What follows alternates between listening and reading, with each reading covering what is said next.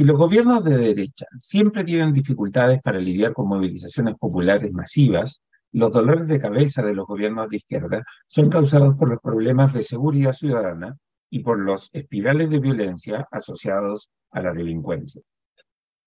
Porque tienen el, sesgo de culpar a la policía por la violencia en las manifestaciones sociales, a la izquierda a menudo le cuesta ser creíble en la defensa de la ley y el orden.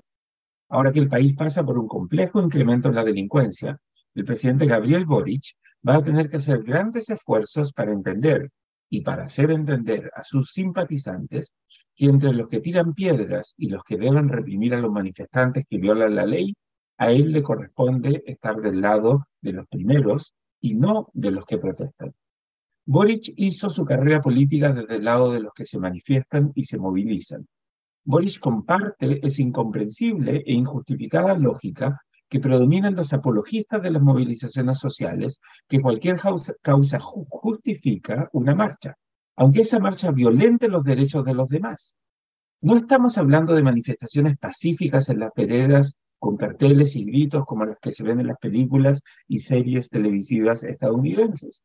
Estamos hablando de esas marchas que interrumpen el tráfico, violentan los derechos del resto de la población a la libre circulación y obligan a los comerciantes a cerrar sus puertas porque esas marchas pacíficas, presumiblemente, siempre devienen en hechos violentos. Aunque cuando una marcha pacífica deviene en un hecho violento, corresponde preguntarse si es posible separar la primera y la segunda parte de ese mismo evento. Como apologista del derecho a manifestarse violentando los derechos de otros a la libre circulación y a realizar sus actividades cotidianas sin temor a ser víctimas de violencia, Boric no es capaz de entender de que la protección de sus derechos debe tomar en consideración los derechos de los demás. Como toda esa generación de políticos que defiende a viva voz sus derechos sin acordarse de sus obligaciones a respetar los derechos de los demás, Boris siempre ha demostrado tener problemas con la autoridad. Su trayectoria se ha caracterizado por la relativización de la violencia cuando proviene de los manifestantes y su ferra crítica a la violencia desmedida usada por algunos miembros de las fuerzas de seguridad. Lo suyo no es una crítica consistente a todas las formas de violencia. Para él, algunas formas de violencia aquellas ejercidas por los que defienden las causas en las que el propio Boric cree, son más justificadas. Pero como ahora es presidente de la República y su obligación es asegurar que se imponga el Estado de Derecho, Boric tiene la obligación de convertirse en el líder que sea capaz de imponer la ley y el orden.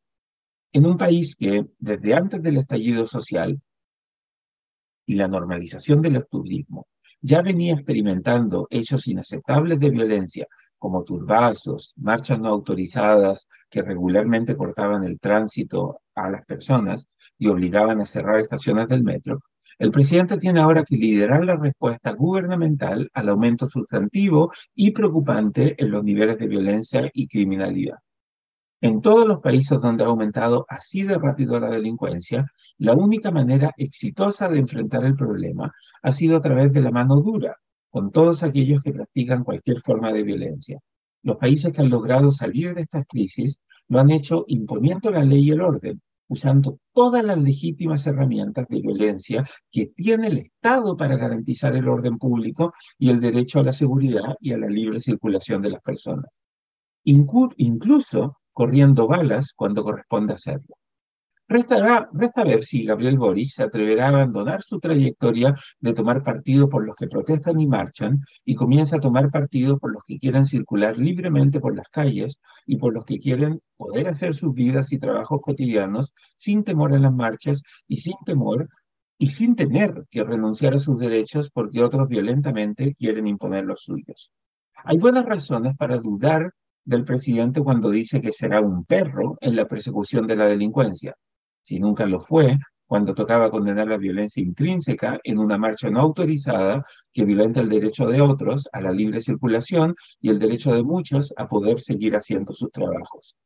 Pero si Boric no demuestra coraje moral para renunciar a lo que fue y asumir su condición de presidente de la República, que debe garantizar la ley y el orden, entonces su presidencia arriesgará ser solo la antesala para la llegada de un líder autoritario que prometiendo ley y orden logre capitalizar el descontento ciudadano con las autoridades y la demanda popular por alguien que sea capaz de otorgar protección a la ciudadanía contra los violentistas y delincuentes que crecientemente dominan y controlan los espacios públicos y los territorios en el país.